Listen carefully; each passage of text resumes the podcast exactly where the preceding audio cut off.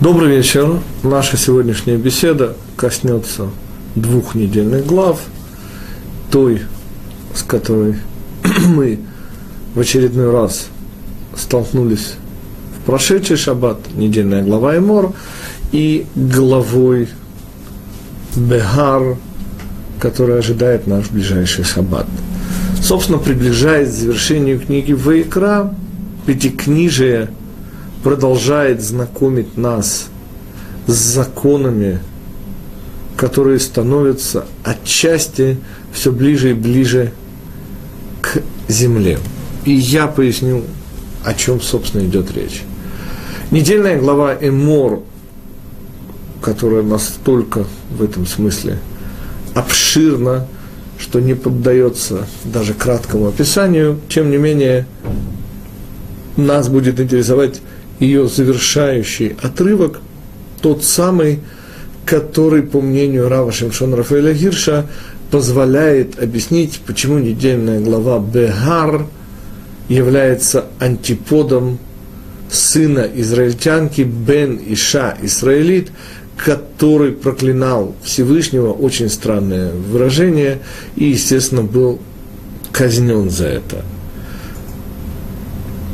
причем здесь Шмита, или как задает этот вопрос Раши в самом начале нашей недельной главы, которую нам предстоит читать в ближайший шаббат, какое отношение имеет Шмита, то есть закон о седьмом годе, к Синаю.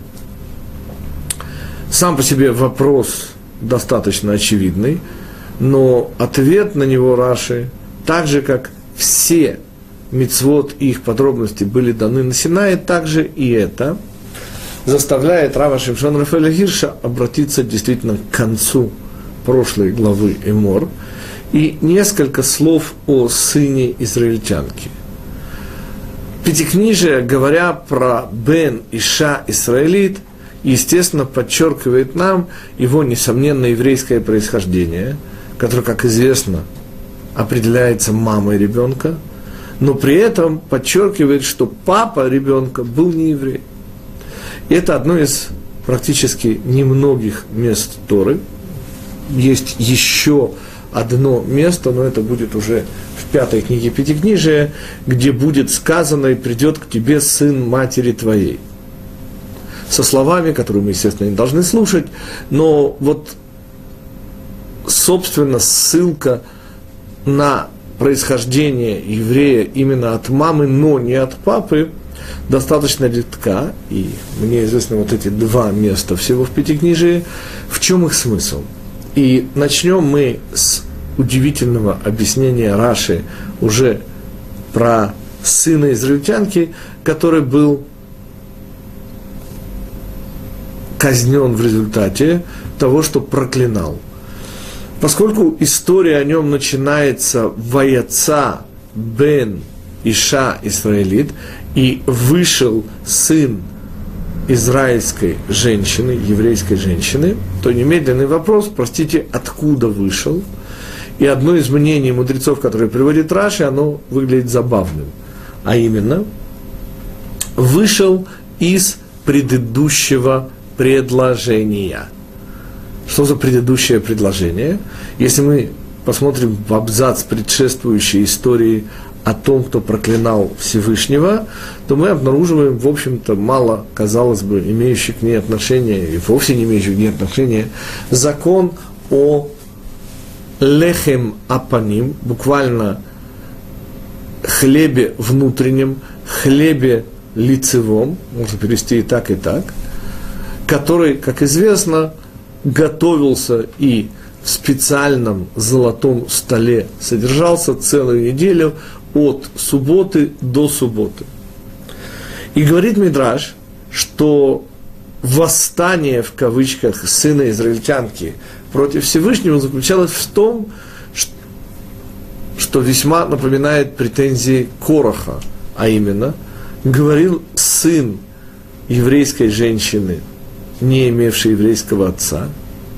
Неужели мы так не уважаем Всевышнего, что не способны менять вот этот самый хлеб, который хранился в золотом специальном противне, менять его каждый день, и даем Всевышнему хлеб от шаббата до шаббата.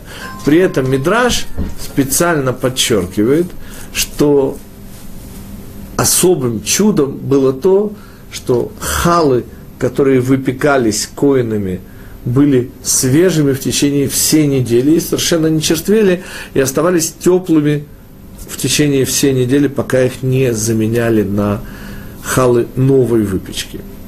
В чем идея, вообще говоря, восстания, в чем оно заключается? Ведь, казалось бы, желание менять халы каждый день действительно выглядит разумным. Действительно, почему от, от шаббата до шаббата?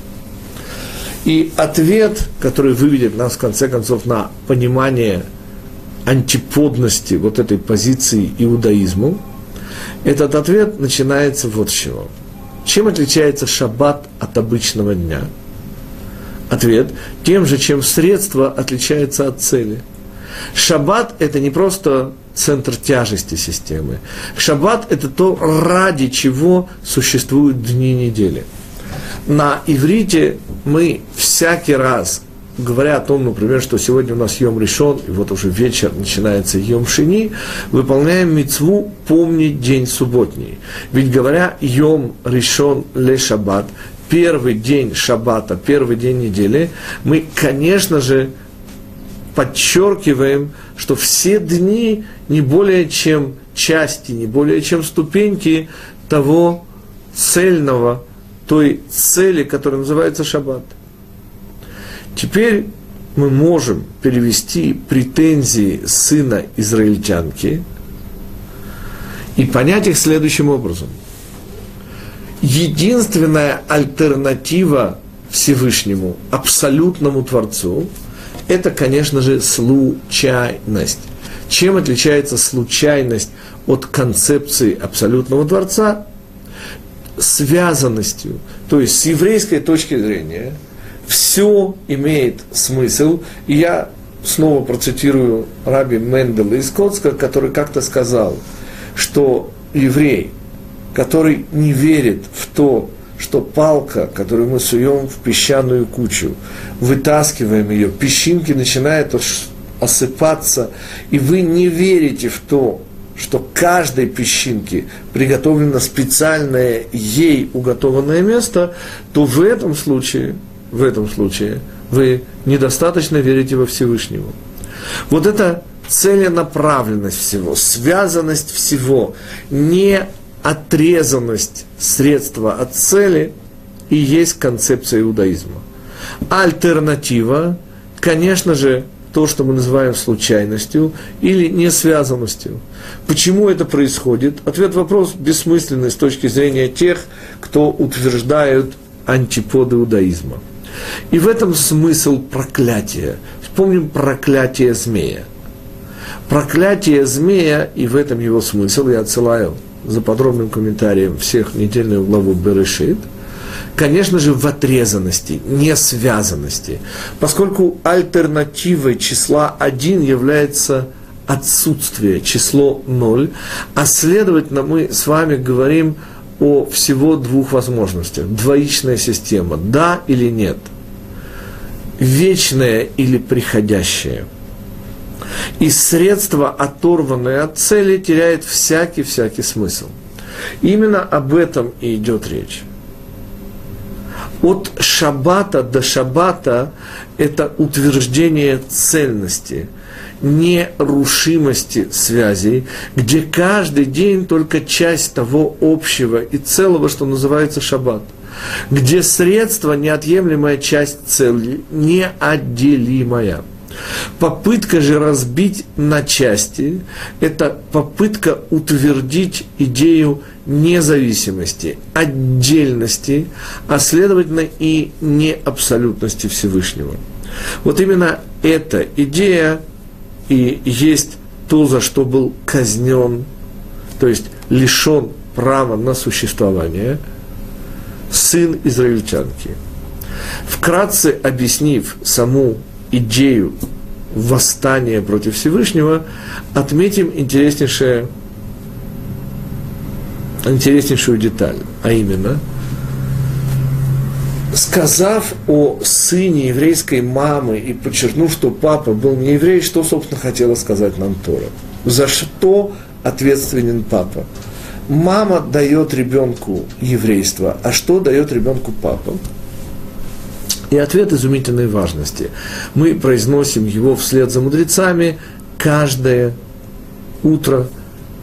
В самом начале утренней молитвы мы говорим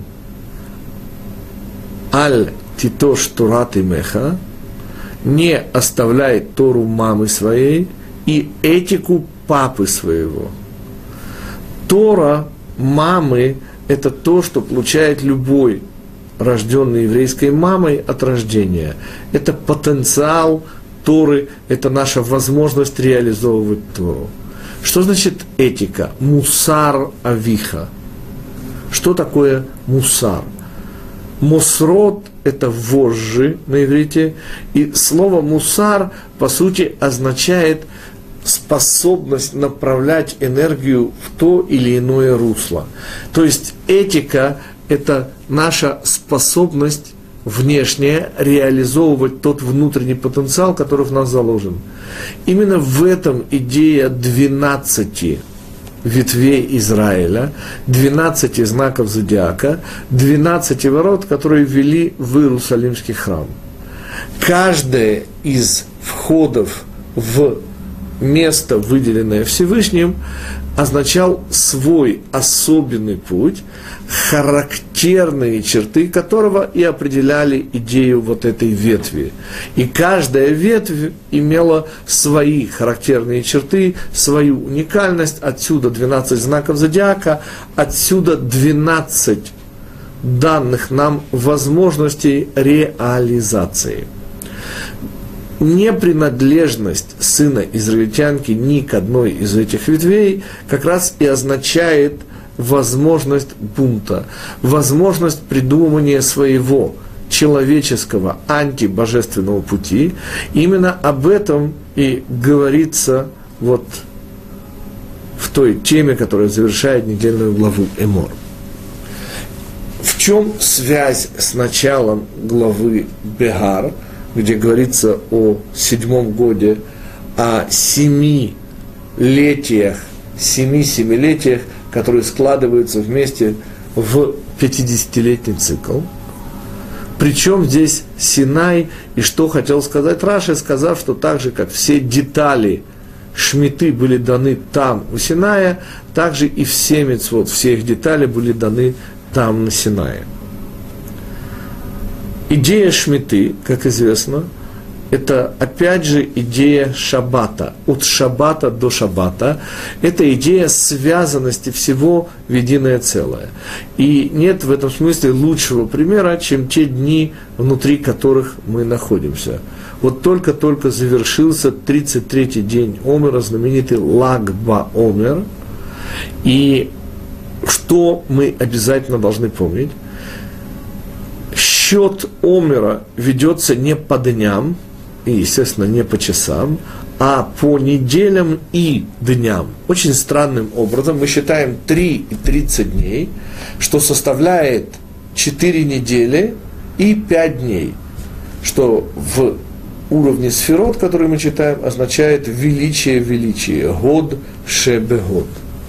Почему мы не считаем только дни, но обязательно и недели? Этот вопрос и вопрос прямо связанный с 50-летним циклом.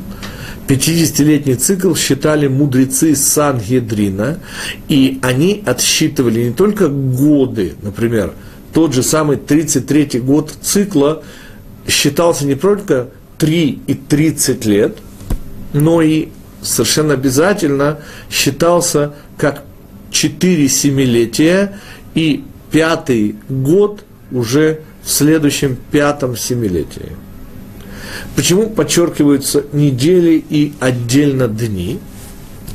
Ответ. Каждая сфера, каждая неделя имеет внутри себя все сферот.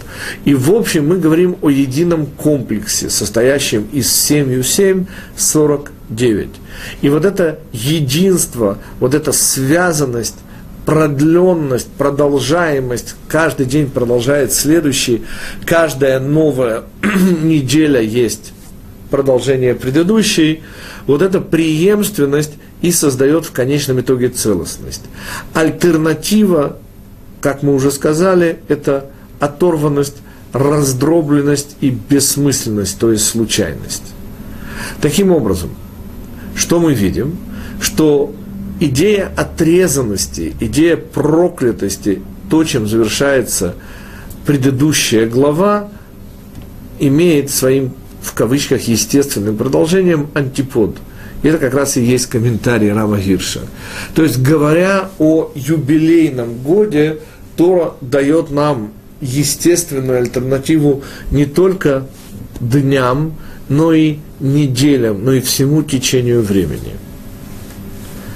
Давайте вспомним, что означает слово «юбилей». От еврейского «йовель» слово вошло во все языки, и основная характеристика этого года – он отличается от обычного года шмита, то есть шмита буквально пропуск, опускать, что-то пропускать, чего-то не договаривать. В чем идея такого пропуска? Так же, как и идея шаббата, а шаббатом в Торе называются практически всего три вещи. Это, конечно же, сам шаббат, это моадим, то есть праздники, и шмита. Вот эти три вещи называются шаббатом. И как всегда, когда мы встречаемся с числом три, мы используем возможности, данные нам мудрецами, и вспоминаем про пространство, время и нефиш исполнителя, мы чуть-чуть отвлечемся на вопросы, которые у нас уже появились. Во-первых, э, вопрос, скажите, пожалуйста, в чем разница между евреем, иудеем и израильтянином? Естественно, если бы речь шла об одном и том же, то зачем нужны были бы три слова? Объяснение связано с корнями этих слов. Еврей, можно сказать, буквально инакомыслящий. Это наименование более всего связано с Авраамом, именно в результате его поведения, его жизни появлялось, появилось это название «иври», оно означает «находящийся по иную сторону». Евреями нас стали называть только после и в результате, исчезли вопросы, О. Э, нас стали называть в результате и только после начала Галута э, слово еврей появляется начиная с Мегилат Эстер, и означает буквально, иудея, прошу прощения, означает буквально благодарный четвертый сын нашей прамамы Леи, и, конечно же, израильтянин, то есть принадлежащий к Израилю. Подчеркивается, в отличие от инакомыслия и благодарности, принадлежность как часть к чему-то большему э, целости – Ответив на этот вопрос, мы вернемся к тому, о чем у нас шла речь, а именно к идее пропуска или опускания некой детали. И, конечно же, шаббат, который в Торе появляется в трех ипостасях, то есть сам шаббат, праздники Муадим называются тоже шаббатом, и шмита, шаббат шабатон и лахем, говорит Тора, будет у вас шаббат. Естественно, исходя из этого числа 3, сопоставить или соотнести праздники со временем. Шмита – это шаббат земли, то есть шаббат пространства. И, конечно же, самый, самый главный из шаббатов, сам шаббат – это шаббат нефеш – то есть ваинафаш мы говорим, то есть это шаббат того, что нам инстинктивно потребно. А именно, все дела не просто завершены, но очень важный момент, нельзя готовить даже пищу. То есть все наши инстинкты как бы считаются в этот шаббат приостановлена их власть. Вот так же, как праздники подчеркивает приостановленность власти во времени, а земля – приостановленность власти в пространстве. Давайте чуть-чуть объясним, что, собственно, такое приостановленность и почему это связано со свободой. Одна из самых-самых главных ошибок людей – понимать под свободой возможность делать все, что хочется. Именно вот эта полная подвластность желаниями и называется Египтом, как мы всегда с вами и учим. Именно фараон, то есть желание исполнять собственные желания, является в этом смысле всесильным нашим внутренним владыкой, при этом очень важно отметить незаметным, серым кардиналом. Что же такое на самом деле свобода? И ответ, который дают мудрецы, он чрезвычайно важен, поскольку без понимания того, что есть свобода, естественно, невозможно понять вообще, что есть жизнь. Свобода, говорят мудрецы, это свобода реализации. Например, свобода для растения, для дерева – это возможность развивать корневую систему, получить доступ к солнцу, к источникам питания. Свобода для животного – это возможность существовать в экологической нише этого животного. Для человека оказываются совершенно не пустыми слова «свобода собраний», «свобода слова». Без этих минимальных свобод человек просто не способен реализоваться. Но очень-очень важным является понимание того, что свобода – это две вещи, состоящие из средства и цели, естественно, неразделимых, как и полагается средству и цели. Самое первое – это свобода от. Вся идея в этом смысле любого шабатона – это освободить человека, освободить мое «я» от зависимости материальной и земной. Если мы говорим о шаббате во времени, то мы говорим о свободе от времени, ведь праздники – это как раз те самые дни, когда проявляется еврейская власть над временем. Напоминаю, что именно Сангедрин решал, какой месяц будет полным лунный месяц и имеет 30 дней, а какой будет неполным, и, соответственно, в нем будет 29 дней. В соответствии с решением Сангедрина мы тем самым получали возможность решать, в какой из дней Всевышний прольет духовное изобилие праздника в наш мир. И этим характеризовалась наша власть над временем.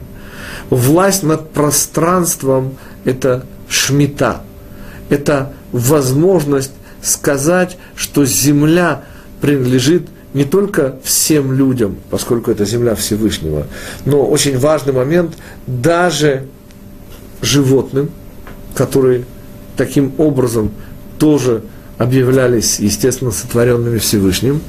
И вот эта удивительная свобода от владения, ведь давайте вспомним, что всякий имеющий деньги нормально не имеет времени, ибо попытка обеспечивать эти деньги и их постоянный рост требует постоянного внимания. И оказывается, что владея чем-то, вы оказываетесь связаны и не свободны. То есть, парадоксальным образом мы обнаруживаем, что, будучи хозяином чего бы то ни было, вы уже оказываетесь не свободны, то есть связаны вот этим вашим имуществом, деньгами, владениями. И только тот, кто совершенно ничем не владеет, следовательно, ни от чего не зависит в материальном смысле этого слова. Таким образом, мы выходим на понятие свобода от. Свобода от обстоятельств, которые нам диктует жизнь, свобода от заботы об имуществе, свобода от, в конечном итоге, даже от самого времени, которое, казалось бы, диктует, но власть Сангидрина, власть, которую дал Всевышний Израилю над временем, позволяет и даже власть времени отменять внутри времени, правда? Понятно, что данная нам свобода от, она тоже не полна и выполняет некую функцию. И вот эта функция, для чего мы свободны от? В чем идея свободы от? Ответ, конечно же, свобода для. Ведь шаббат – это, конечно же, день самого напряженного труда, поскольку, освободившись от власти инстинктов – желудку не о чем беспокоиться, еда приготовлена, питье сделано заранее, и, следовательно, мы, благодаря свободе от забот повседневных, освобождаемся для, и вот эта свобода для и есть то, для чего даны нам все средства в этом мире. Свобода для любви, свобода для творчества, все то, о чем мы говорили, когда мы говорили с вами о шаббате что в этом контексте добавляет Шмита? Что это за свобода в пространстве? Почему 50-летний цикл семью семь? И ответ лежит в корне слова «йовель». Один из смыслов этого корня – «юваль», «леговилле». То есть, смысл этого слова – «приводить». Я напоминаю закон – который отличает 50-й год от просто седьмого. Сказано, что в нашей главе Бегар еврей, оказавшийся по разным причинам, это может быть, например, еврей, который, не дай Бог, украл что-либо и по суду должен отрабатывать в два-три раза больше, чем он украл, таким образом оказывается в ситуации раба – то есть у него есть хозяин помимо хозяина с большой буквы, помимо Всевышнего. Ситуация эта, как декларирует Тора, нетерпима, поскольку не должно быть у человека никакого хозяина, кроме хозяина с большой буквы, кроме Всевышнего. И ровно в седьмой год, и неважно на какой год наш неудачливый вор стал рабом, наступает время свободы. Но представим себе тяжелую экономическую ситуацию, да просто кризис, безработица, а напоминая то, о чем мы говорили, берущий себе еврейского раба берет себе хозяина. Поскольку по Торе заботиться о рабе нужно не только как о себе, а даже немножко больше, чем о себе. Напоминаю, что если у хозяина его еврейского раба одна подушка, то она достается не хозяину по. И если вы вспомните, что еще хозяин должен кормить семью и детей, естественно, этого раба, давая им хорошее еврейское воспитание, то вы можете понять вариант, в котором еврей заявляет еврейскому суду, который определил его отрабатывать э, какую-то провинность, что не хочу, и как говорит Самотора, я, говорит, полюбил жену, которую дал мне, я, и не хочет этот человек выходить, опять же, безработица, экономический кризис. Напоминаю, что в этом случае показывая его неполноценность, ему прокалывали ухо, и все, что мы об этом говорили. Так вот, 50-й год тем отличается от 7 года, что никаких вариантов, и его буквально насильно приводили. Вот это тот самый корень Йовель, отсюда юбилей, он был буквально насильно влеком к чему? К тому земельному наделу, о котором сейчас мы тоже поговорим, и возвращался в обязательном порядке к своему истоку. Что такое земельный надел? Ибо, к сожалению, мы лишены всего, что связано с законами о Нахалат Исраэль, о наследовании этой земли нашей. Напоминаю, что пока не был разрушен первый храм, в момент, когда Иошуа завоевывает страну, вслед за этим идет распределение наделов между отлич, различными 12 нашими ветвями и еще внутри каждой ветви по семьям. Каждый в этом мире, и это уже знаменитая строка из стихотворения Раби Юды Олеви, Коль Адам ешло кухав, у каждого человека есть своя звезда, своя индивидуальность, по-другому своя часть этого мира. Каждый из людей имеет совершенно уникальную личность, уникальное лицо, и каждому человеку соответствует уникальная часть мира, животного мира, растительного мира. В частности, каждому еврею соответствует определенная часть почвы страны Израиля. И отличие страны Израиля от всех других мест на земле, оно не просто географическое, оно в удивительной связи между Израилем и страной Израиля. Эта связь, она не просто географическая, историческая, культурная. Это связь на уровне буквального соответствия между духовной конфигурацией Израиля и конкретной пространственной формой нашей страны. Таким образом, вот это насильное, в кавычках, возвращение к себе, в свой дом, на свою землю, подразумевает полную возможность раскрытия личности. Ведь определение мудрецов свобода – это свобода реализации, подразумевает, так же, как для зернышка существует наиболее подходящая почва, также и для еврея и Израиля вообще, только страна Израиля позволяет раскрываться внутренним качеством еврея. Это, во-первых, то, что называется сионизм, а именно – нет возможности у евреев вне страны Израиля для полного раскрытия. Я хочу вспомнить в этом контексте учителя моих учителей, это Раби Юда э, Лейб Ашлак, который оказался, живя в Польше, в ситуации полной исчерпанности своей функции.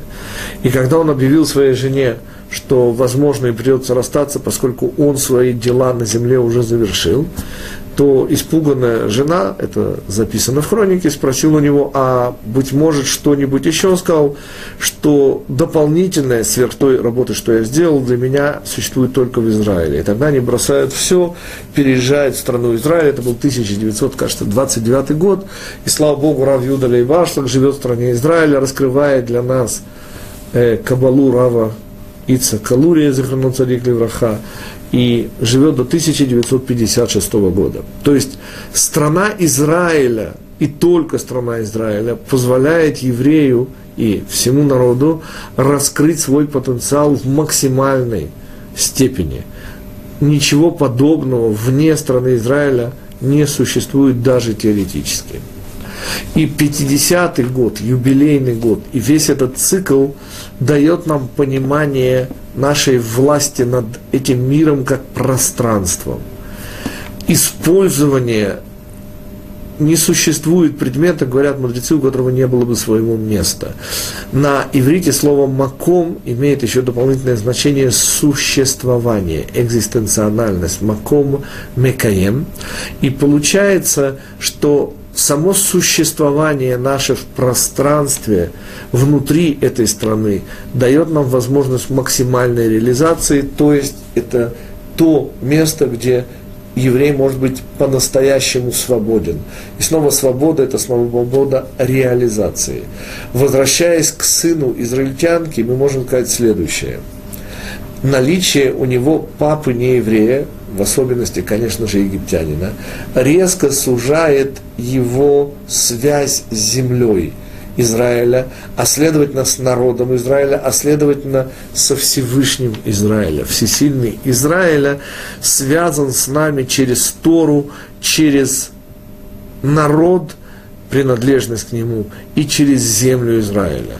Вот все эти три вида связи – который, естественно, ассоциируется с пониманием эмоций и поступком, или по-другому, Ашан, Олам, Шана, Нефеш, то есть пространством, временем и исполнителем, вот только все они вместе сообща дают уникальную свободу, свободу для, свободу ради реализации той цели, которую установил Всевышний для нас и для всего мира.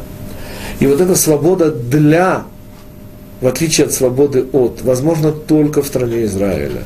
И только через наличие у нас, чего, к сожалению, сегодня нет, Сангедрина, а без Сангедрина у нас нет, к сожалению, счета годам шмиты, как цельной системы. У нас, в отличие от седьмого года, к сожалению, нет Ювеля, нет вот этого, в кавычках, принудительной свободы от.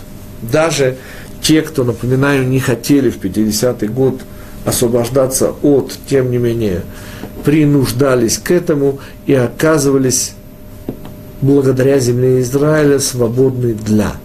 То есть получали максимальную возможность для самореализации. Завершающая третью книгу Пятикнижия мы также читаем ее в ближайший шаббат, недельная глава Бехукотай, дает нам возможность еще раз увидеть, насколько вообще книга Ваикра говорит не об отвлеченных вещах, связанных только с храмом, коинами, левитами и другими, казалось бы, сегодня для нас вещами, которые мы не можем реализовать. В конце книги Бехукотай, э, в конце книги Ваикра, недельная глава, последняя Бехукотай, которую мы читаем в этот шаббат, говорится об удивительнейших, в кавычках, ценах, оценках человеческой жизни. И совершенно незаменимым будет здесь комментарий Рава Шепшона Рафаэля Хирша. Подробный комментарий я отсылаю к в своей книге «Путешествие по недельным главам» третья часть, но вместе с вами мы сейчас вспомним общую идею. Дело в том, что на первый взгляд Тора занимается тем, что в принципе невозможно, а именно дает денежную оценку людям. Ну, буквально в кавычках цены на невольничном рынке. Ответ, конечно же, речь идет, как и во всей книге Ваикра, о законах общечеловеческих. И за устройством храма, как мы всегда с вами говорим, скрывается устройство этого мира. За законами о чистоте и нечистоте, законами левитов и коинов скрываются, конечно же, законы о наших связях со Всевышним и друг с другом что скрывается и что символизируют вот эти числа, которые дает нам Пятикнижие, говоря о мальчиках, девочках, девушках и юношах, о стариках и старухах. Приведем лишь самое начало комментария Рава Гирша. Числа, все числа от одного до десяти, и в этом смысле число один, оно не числительное, и, следовательно, в каком-то смысле мы сейчас увидим, числом не является. Так вот, каждое из чисел несет в себе замечательно важное философское понятие. Маленький пример – число три. Число три подразумевает связь, семью, и все, что с нею связано. Почему? Потому что число 2 означает развлечение, раздвоение, разделение одного на две части. Напоминаем, что второй день творения не снабжен эпитетом «хорошо», именно вследствие того, что там происходит первое разделение на верхнее и нижнее, на сушу на море, а именно третий день творения несет в себе двойное количество хорошо. Почему? Двойное количество хорошо означает двойственность этого понятия с нашей стороны и со стороны цели, поставленной Всевышним. И число 3 – это возможность соединения. То есть вся идея семьи и в этом смысле разделение человека на мужскую и женскую составляющую и их соединение через семью как раз и дает объяснение числу 3. Отсюда сразу же мы можем вычислять и смысл, например, трижды десять. Я напоминаю, что мы как-то с вами говорили о четырежды десять и сказали, что четыре означает четыре стороны света, символизирует место, десять это полнота, и четырежды десять это полнота места. Отсюда сразу сорокалетнее скитание по пустыне, мы исчерпали пустыню, и тогда уже смогли войти в страну Израиля. 40-недельная беременность – это и есть нормальное созревание плода в материнском чреве и последующее рождение.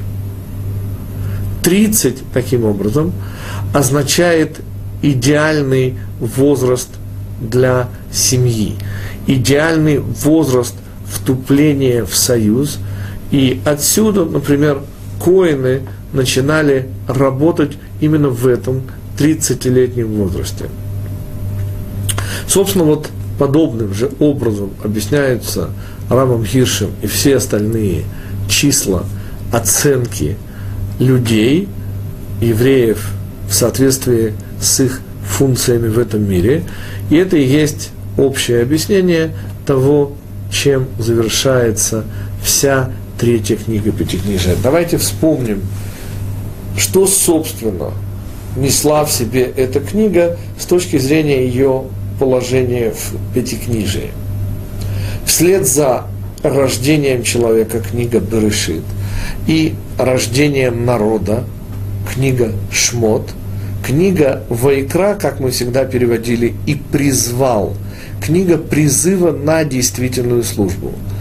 Законы, появляющиеся в этой книге, это по сути устав, или хотите, полевой устав – еврейской армии, армии, я имею в виду Всевышнего, и все законы, появляющиеся в книге Ваикра, и в этом ее смысл, это законы нашего устройства, нашего внутреннего, э, наших внутренних механизмов, того, как устроена наша душа и как работают в результате духовные механизмы в этом мире. Как мы уже говорили, храм – прообраз духовных миров, и внутрь человеческая душа – законы о чистоте, нечистоте, о духовной проказе, о которой мы говорили, и обо всем, что с ними связано. Завершением, следовательно, вот этой книги и является определение – функций социальных человека, функций, которые позволяют правильно увидеть не только устройство внутреннего человека, но это самое главное, и потому этим завершается третья книга Пятикнижия, увидеть социальные связи, как человек связан с себе подобными, юноша, девушка, ребенок, мальчик, девочка, взрослые люди и, соответственно, те, кто заканчивают уже свой жизненный путь, пожилые, люди пожилого возраста. Вот это естественное окончание и дает возможность нам увидеть снова книга Вайкра, призыв на действительную службу, идет в самом конце жесткое определение функции человека в этом мире. Человек как член семьи, человек как член социума, человек как существо воспитуемое, человек как существо, завершающее свой жизненный путь. И мы завершим нашу беседу удивительным в этом смысле счетом. Мы говорили о нем немножко перед праздником Пурим. Именно в конце последней книги, э, последней главы третьей книги Пятикнижия появляются удивительные слова «эрки алай». И если скажет человек «моя ценность на мне», то есть в принципе это значит, что он совершит вещь, в общем-то, еврею неподобающую, он скажет о себе как о чем-то отдельном от Израиля. Именно отдельность от Израиля, как вы помните, раздельность Израиля и была возможностью в Пурим уничтожить Израиль. Именно здесь появляется вот эта удивительная цена, в кавычках, еврею отдельному, еврею, который сам по себе. И напоминаю, что эта цена именно в нашей недельной главе составляет 50 шекелей. То есть сказавший «моя цена на мне» обязан по закону, о котором говорит недельная глава Бехукотай, принести в храм приближения хатат на сумму 50 шекелей. 50 шекелей, напоминаю вам, ровно в 100 раз больше той половинки шекеля, которая, конечно же, символизирует удивительную общность Израиля как единого организма, где каждый еврей является неотъемлемой и уникальной, но лишь частью. Таким образом, ровно в сто раз больше, и счет, который мы завершаем, нашу сегодняшнюю беседу, цифры, которые появляются в Мегелат Эстер, где Аман предлагает отвесить в казну за уничтожение евреев 10 тысяч кикаров. Это ровно в сто раз больше удельного веса Израиля, который исходя из половинок шекеля, в общей сложности дает ровно 100 кикаров. То есть, если мы по половинке, если мы части Израиля, если мы несем свою службу в Израиле по законам Торы, то в этом случае наш общий вес составляет 100 кикаров. Если же, не дай Бог, евреи видят себя как каждый сам за себя, то в этом случае ровно в сто раз больше. И тогда приходит Аман, и его задача напомнить нам, и сколько раз это уже происходило, и даст Бог, чтобы этого уже больше не было, и чтобы приход Машеха был совершенно мирным путем. Но, к сожалению, как выглядит сегодня ситуация в мире, шансов на это мало. И, по всей видимости, нам предстоит еще раз убедиться в том, что мы единое целое, что каждый по отдельности мы существовать просто не можем. И вот это удивительно символичное завершение третьей книги Пятикнижия снова напоминает нам, что мы есть единица. То есть мы при всем разнообразии функций, которые мы выполняем в обществе, тем не менее являемся единым целым Израиля, и не просто Израилем, а Израилем, призванным на действительную службу к Всевышнему. Всего хорошего, до свидания.